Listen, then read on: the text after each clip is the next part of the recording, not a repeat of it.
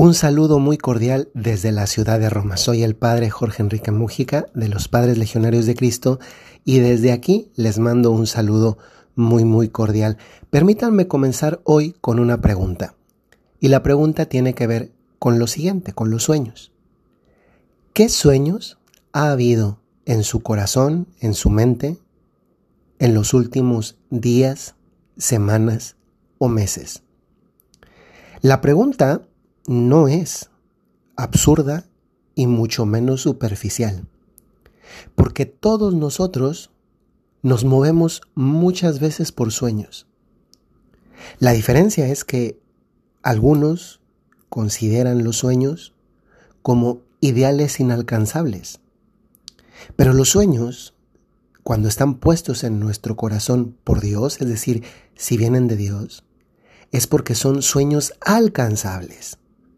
Y hoy quiero hablar en este podcast precisamente sobre eso, sobre los sueños. Antes de meterme en el tema, voy a contarles una historia, que no es una historia que viene en la Sagrada Escritura en la Biblia, pero es una historia bonita que le escuché contar hace poco a, un, a una persona.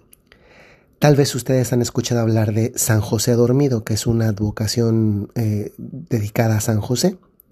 Como ustedes recordarán, José em, corta a María, que era su novia, estaban comprometidos para ser esposos. Cuando María le dice que está embarazada, pues para él es difícil creerle que, que, el niño es, de, es del Espíritu Santo. Entonces la corta, se va y, y San José está dormido o medio dormido y tiene un sueño.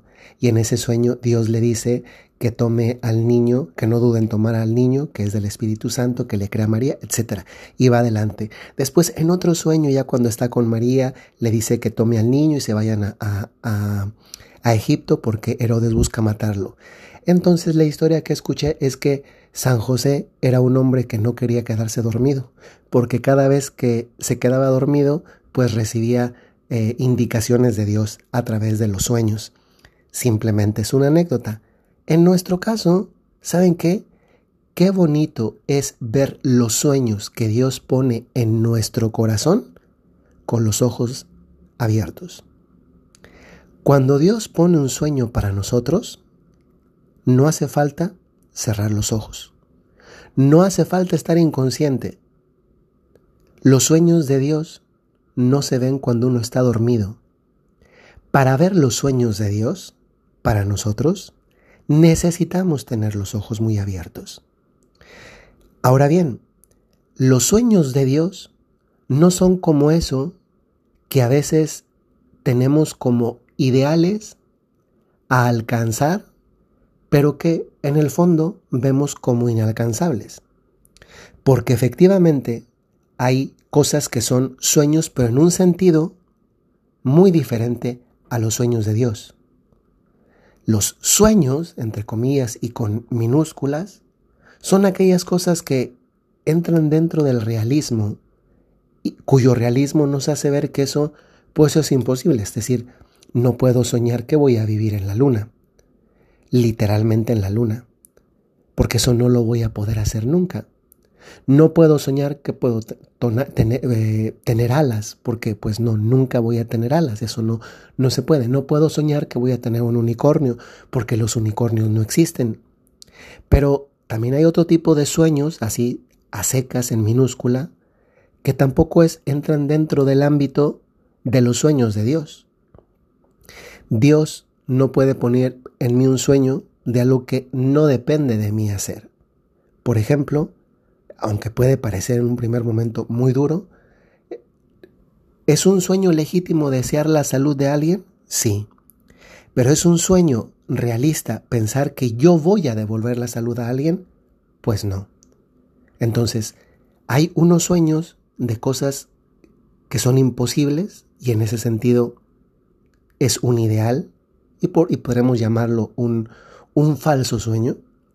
Luego hay otros sueños que son eh, legítimos, por ejemplo, desear la salud propia o de otro, el bienestar en el matrimonio propio o de otro, en mis estudios, eh, si yo le echo ganas y depende de mí, pero, pero hay algunos como la salud especialmente, el bienestar de otro, el trabajo, que no dependen completamente al 100% de mí.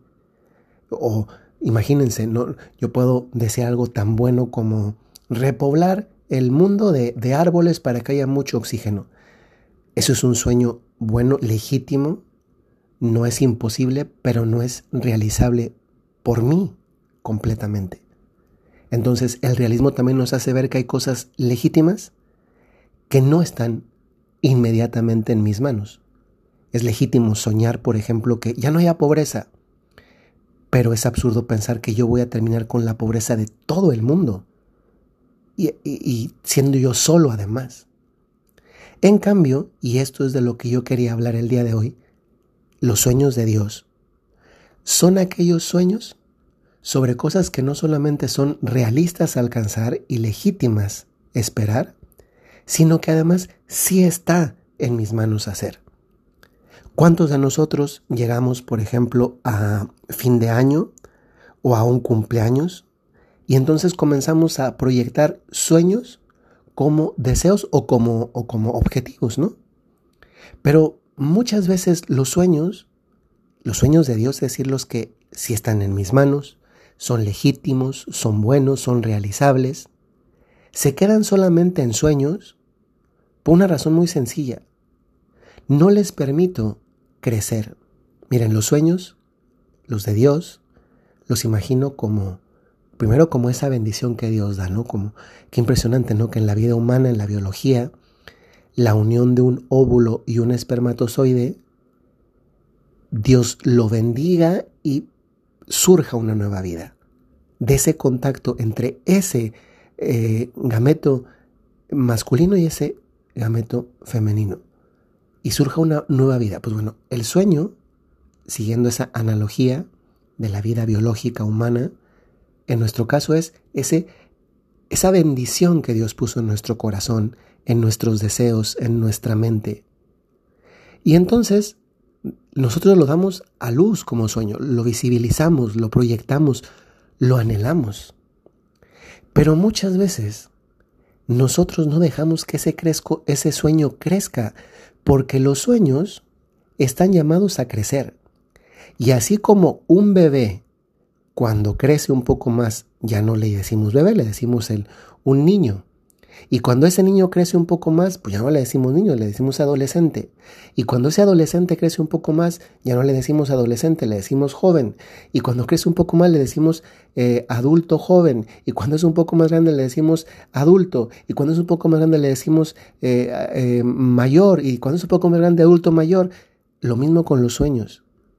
El sueño al inicio es un niño, pero después va creciendo y, el sueño debería crecer a otra etapa que son las metas. Y después debería crecer a otra etapa que son los planes.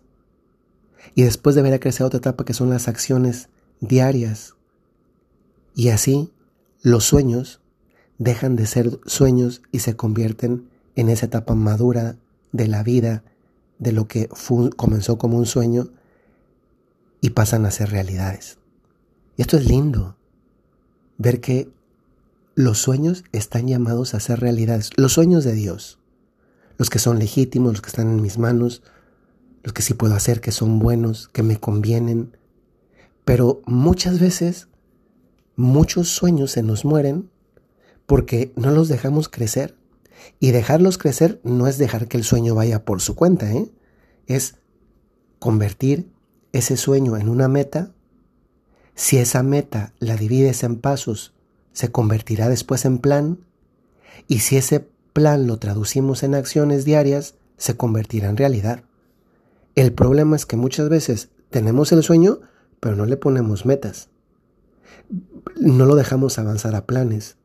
No lo, no lo convertimos en acciones diarias. Es decir, pensamos que va a crecer así solito. A ver, díganme ustedes qué bebé crece sin que le des leche, sin que lo cargues, sin que lo dejes llorar, sin que le cambies los pañales, etcétera, etcétera. Pues ese cambiar los pañales, dejarlo llorar, darle liberón, darle de comer, cargarlo, darle palmaditas en la espalda, es lo que se hace con el sueño para que crezca.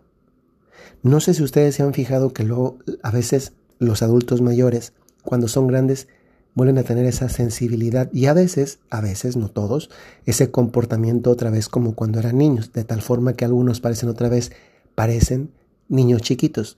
Pues miren qué bonito que los sueños, con los sueños sucede igual. Cuando vuelven, cuando se hacen grandes, mayores, cuando se realizan, cuando se convierten en realidad, otra vez son como niños. Los podemos, los podemos otra vez eh, mimar, por verlos otra vez, ¿no? ¿Y saben qué es lo bonito? Que suscitan más sueños, posibilitan un entorno en que hay más sueños porque vemos que son realidades. Pero son realidades, sí, porque Dios los sembró, pero también porque nosotros colaboramos en hacer hecho, en hacer realidad, los sueños que Dios puso en nosotros. La pregunta con la que comencé, ¿cuáles han sido tus sueños en los últimos días, meses o años? Los sueños de Dios que has identificado en tu corazón, en tu mente, en tu voluntad. Pero la pregunta entonces sería, ¿qué has hecho para que esos sueños de Dios se conviertan en realidades de Dios contigo en tu vida? Porque si uno se pasa contemplando las cosas, está bien contemplarlas, pero Dios nos invita a ser contemplativos y evangelizadores. Y evangelizar también significa hacer realidad nuestros sueños, los sueños de Dios en nosotros. Les saludo muy cordialmente desde la ciudad de Roma y desde aquí, desde una ciudad otra vez caliente y húmeda, les mando un saludo muy cordial. Y les recuerdo como lo hago muy frecuentemente, si tienen un talento o tienen una cualidad, tienen una misión. Hasta luego.